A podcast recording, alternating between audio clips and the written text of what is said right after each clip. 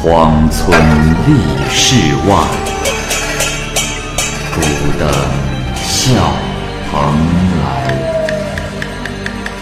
雁作人间雨，旷世岂了斋。鬼怪胡银娥，休当孤望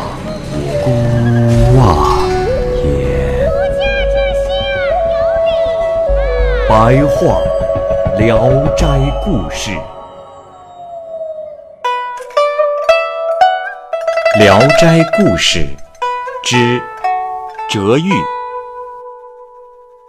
蚂蚁播讲。县城西崖主有一个商人被人杀死在路上，又过了一夜呢，他的妻子也上吊死了。商人的弟弟就去府里告状。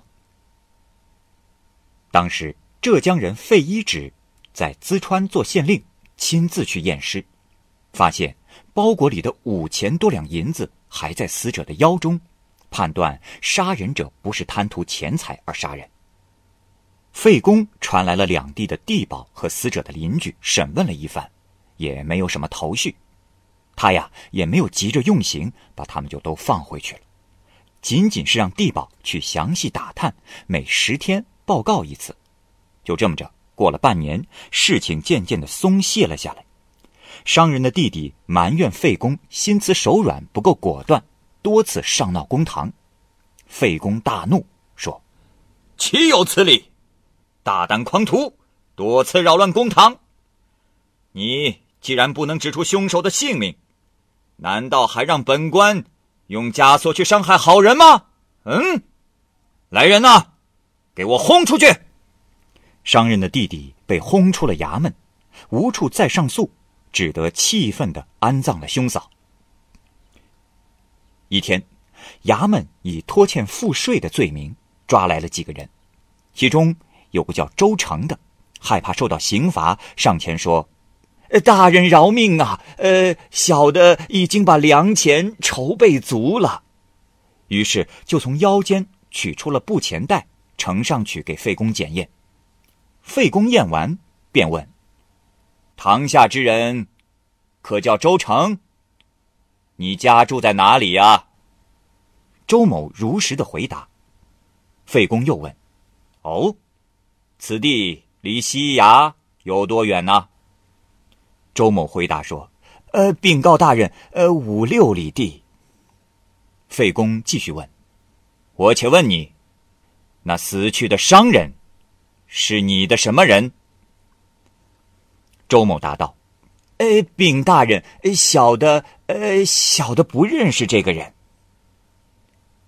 费公勃然大怒，说：“哼！”谎话连篇！你杀了他，还说不认识？嗯？周成极力辩解，费公不听，对他进行了严刑拷打。果然，他最后招认了。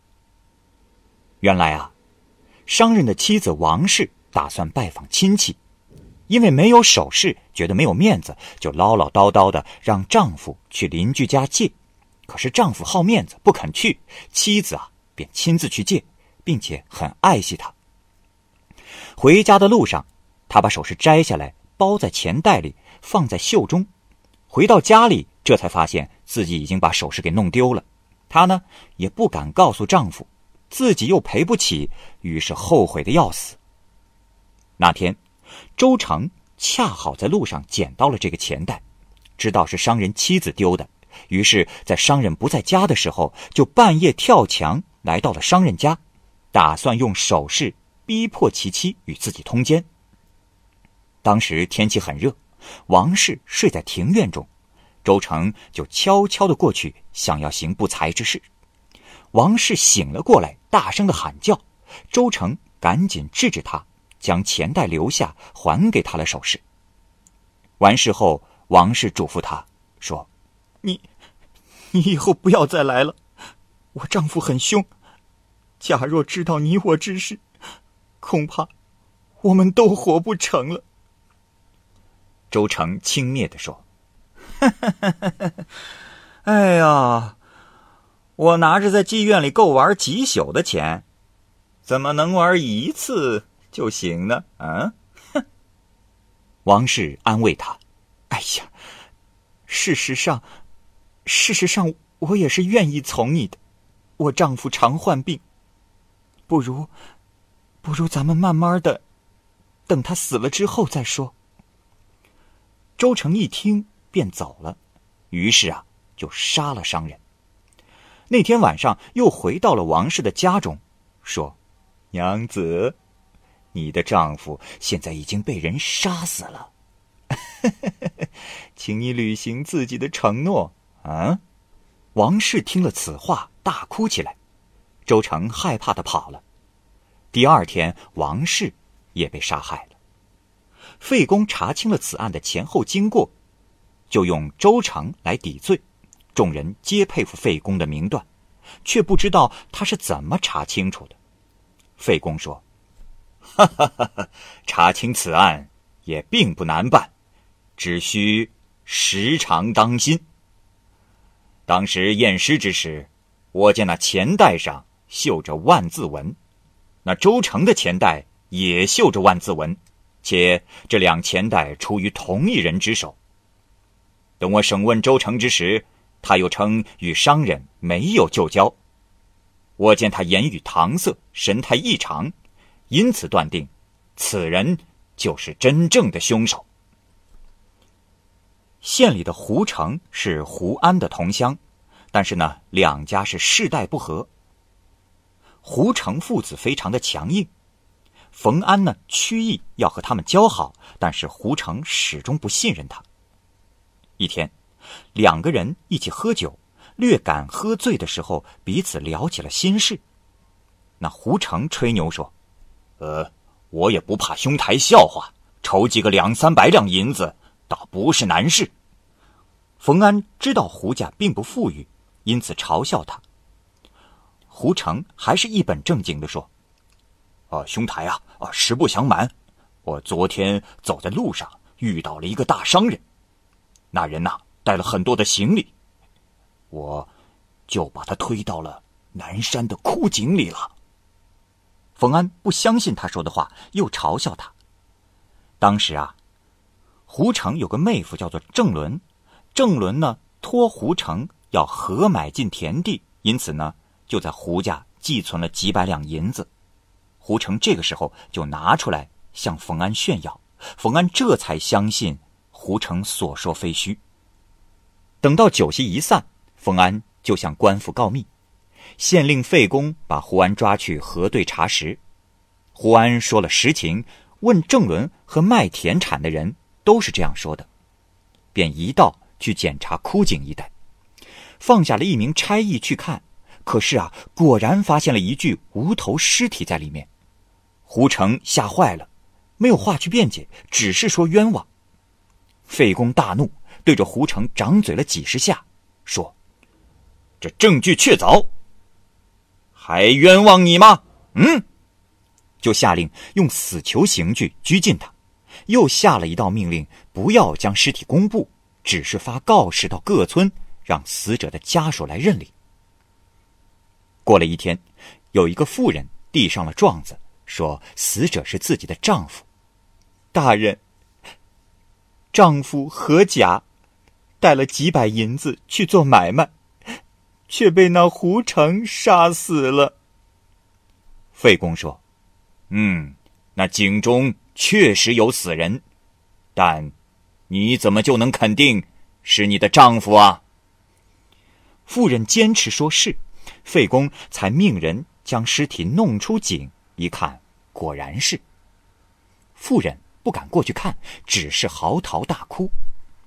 费公说：“你也别哭了，凶手已被抓住，但尸体不全，你且暂时回去，等找到死者的头，就公开判决，让他偿命。”于是从狱中把胡成传唤出来，对他厉声喝道：“犯人胡成，如果明天不把死者的头带来，一定夹断你的腿。”于是派人押着胡成去找，转了一天，回来问他，他还是只是哭。于是费公把刑具摆在了面前，像是将动刑具，可是不动，说：“想你当天夜里扛着尸体走得匆忙，不知那头掉落了何方，怎么没去仔细的找找？嗯？”胡成祈求放宽期限，认真的搜查。费公于是问妇人：“我且问你。”你有几个子女啊？那妇人回答说没有。费公又问：“哦，我且再问你，那何家可有什么亲戚没有？”那妇人说：“仅一个堂叔。”费公感叹道：“哎呀，也是个可怜之人呐！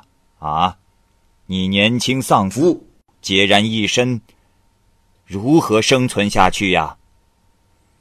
妇人于是哭了起来，叩头请求怜悯。费公说：“杀人凶手已经定了下来，只等得全尸。这个案子马上就可了结，案子一结，你便能立马改嫁。你一个年轻妇人，以后就不要再抛头露面出入宫门了。”妇人感激涕零，叩首离开。费公。马上持官牌传令部署，发动乡民分头寻找尸首。过了一天，就有同村的王五报告说已经找到了。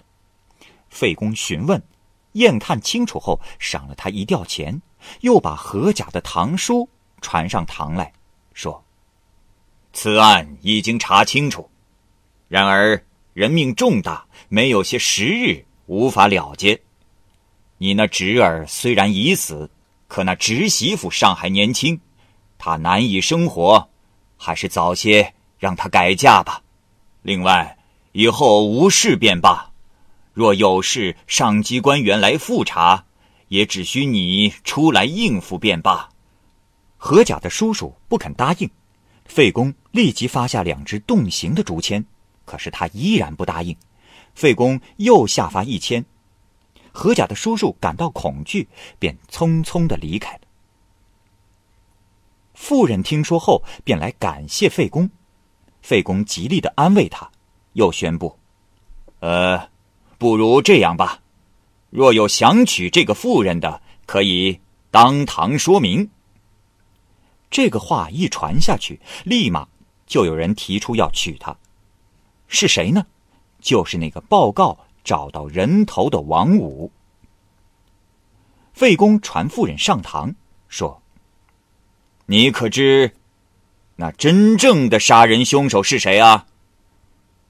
妇人回答说：“啊，呃，禀大人是胡成。”费公说：“哼哼哼哼哼，并不是他，真正的凶手是你。”和王五二人大惊，极力的说冤枉。费公说：“我早已知道此案的真相，之所以迟迟不揭发出来，是担心错怪好人。那尸体还未出警，你凭什么确信就是你的丈夫？